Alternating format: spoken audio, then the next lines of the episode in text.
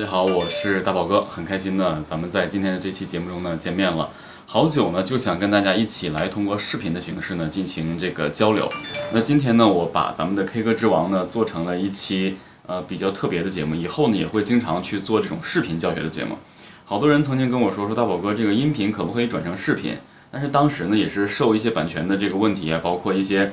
品牌的不能播出啊等等一系列的这个原因，我就没有把咱们的节目变成这种视频形式。很多人也说说大宝哥光听这个音频呢，可能在这个很多表情上啊、口型上啊，我们没有办法能够完全的体会到你在这个一个无视频情这个情况下所的这个这个运用的一个展现嘛，或者一个展示。所以我给大家就想每一每一个月，可能多出一些视频，然后呢有一些好的歌曲，咱们通过音频单独去讲解，我去做这个示范。因为我这个大家可能不知道，我签约的这个喜马拉雅的话，现在又有了视频的这个呃流量，然后再有这个音频，但是每一个都要有。但是咱们呢，因为我是以这个电台的形式去出现的嘛，所以咱们这个音频的形式还是一直要有的。因为很多人喜欢就是在睡觉之前闭上眼睛戴着耳机去听，所以咱们又有这种视频的引导示范，又有音频的节目可以让大家一起来听。所以我希望大家以后呢可以接受这种设定。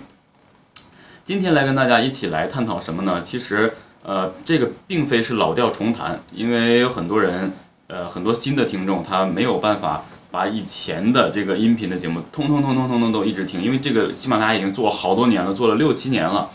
所以今天和大家一起来说的就是，所有人都在不断的去问我说，呃，大宝老师，我一唱歌自己感觉还可以，但是呢，身边的人听就说我没有感情，说我唱的特别空。但是呢，当这些人问回去，他们说那怎么唱歌是有感情的呢？这些说他们唱歌没有感情的人，又没有办法说出个这个一二三四五，所以呢，很多人就一直受这个困扰。然后很多人说向我请教一些这个办法，就是说如何能够在歌曲中找到我们要哎就是抒发的这个感情。其实像我已经把答案说出来了，其实就是说从歌曲里面去来摘出来我们所需要投入情感的一些点。首先咱们这样。你想唱一首歌曲，想能唱出感情，它分两个点。真正专业的人可以体会这个歌曲歌词，包括歌曲这个旋律的意境，然后在内心里把它提炼出来。提炼出来之后，自己在心里迸发出了一种情绪，通过外在再释放出去。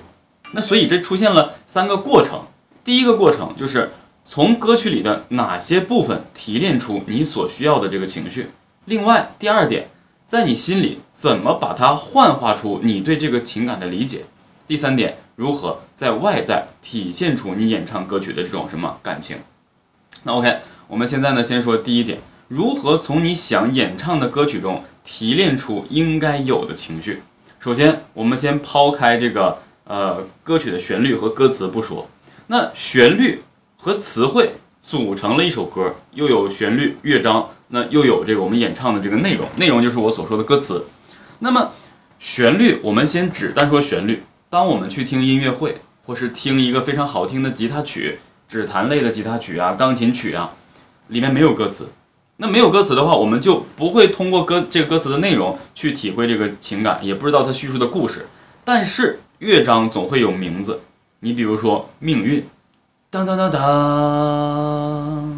当当当当，或者你比如说童年回忆，哒哒哒滴滴滴哒哒滴哒哒哒哒哒哒滴滴哒哒，包括像我们以前听过那个献给爱丽丝，哒哒滴滴哒哒哒哒哒噔噔噔哒哒哒噔噔噔，那它其实透过这个名字，我们大概根据这个旋律，就可以通过这个旋律的一点点的弱化起伏，然后包括旋律的和弦的配置，它会给我们一种很舒服的感觉。你比如说，为什么我们看恐怖片的时候，那背景音乐，嗯，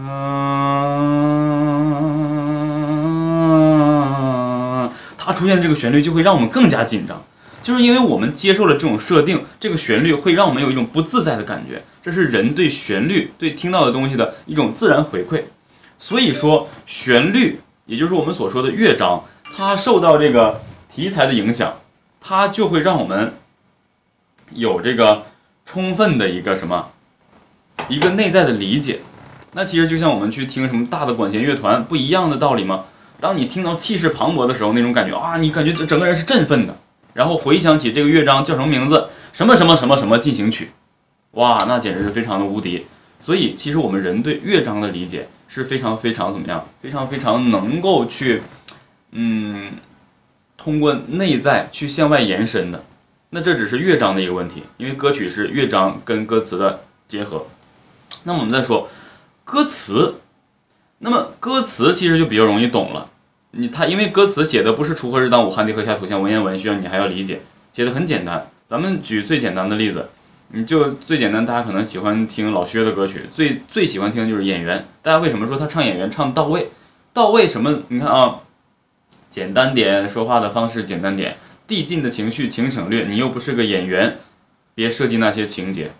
我们一听到这个歌词，一读完歌词之后，内心其实已经有画面感了。有了画面感之后啊，这故事大概写的是这样情况：两个人在哎交流，然后呢，对方说话遮遮掩掩的，也没有说直接切入主题，所以呢，说话的方式简单点，递进的情绪请省略。这就是整个这首歌曲他想给我们引申出来的一个一个歌词的一个一个状态。很多歌词呢，它会交代人物、事件、地点；很多歌词呢，写的是虚无缥缈的这些虚空的东西，它给你带来一个空间感，或者给你带来一个地狱的这个状态。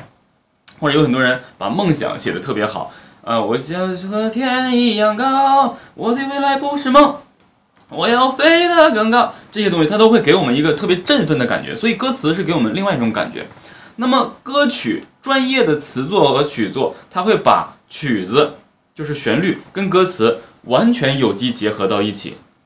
就好像汪峰他自己写这歌，我要飞得更高。那么它这个旋律跟歌词完全可以搭配到一起，你会感觉哇，真的飞得很高。如果它换一个旋律，我要飞得更高，你会感觉哇，这感觉歌词是飞得高，但是我没有感觉这个旋律飞啊，对不对？所以真正专业的好歌，它会把歌词跟整个的这个旋律的情绪匹配到一起，所以这个就是一个非常非常好的一个呃演唱状态的一个一个情感切入点。那就是说，从歌曲中透过旋律、透过歌词来去延伸到我们自己内心对它的理解，然后怎么样呢？乐章有了，它可以给你一个最直接的一个感觉。那么歌词也有了，歌词你读懂意思之后，你就开始可以怎么样呢？因为有很多歌词是我们经历过的啊，一般二十几岁的或者现在孩子可能都会更早成熟一些，这十七八岁就已经呃。尝过很多这个呃一些一些事情啊，就是说经历可能也蛮丰富的，比可能这个七八零后的年轻同龄的时候要要了解的很多事情要多，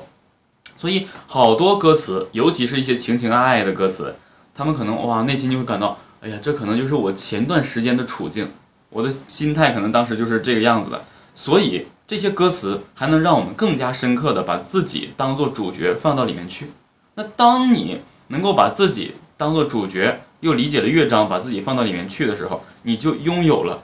就是三分之一的一个演唱歌曲的情感切入点。所以今天我想跟大家就是简单阐述的，就是要如何通过歌曲的旋律，包括歌词，来把自己的这个状态进入到里面去。那当然，进入到里面去，不是说读懂了歌词，我们了解了，或者说听懂了乐章，我们大概能够通过这个乐乐乐章的引导。来让我们去进行演唱，我们就能唱出感情。剩下来的还得看你如何把它幻化出来，如何幻化出来，怎么弄。我们下节不见不散。